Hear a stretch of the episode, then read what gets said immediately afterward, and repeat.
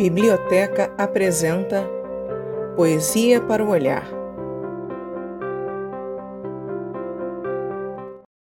Vamos?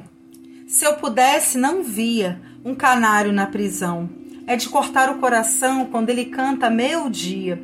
É de noite ele chia, sentindo o cheiro das plantas, tempera sua garganta, canta sem tá com vontade.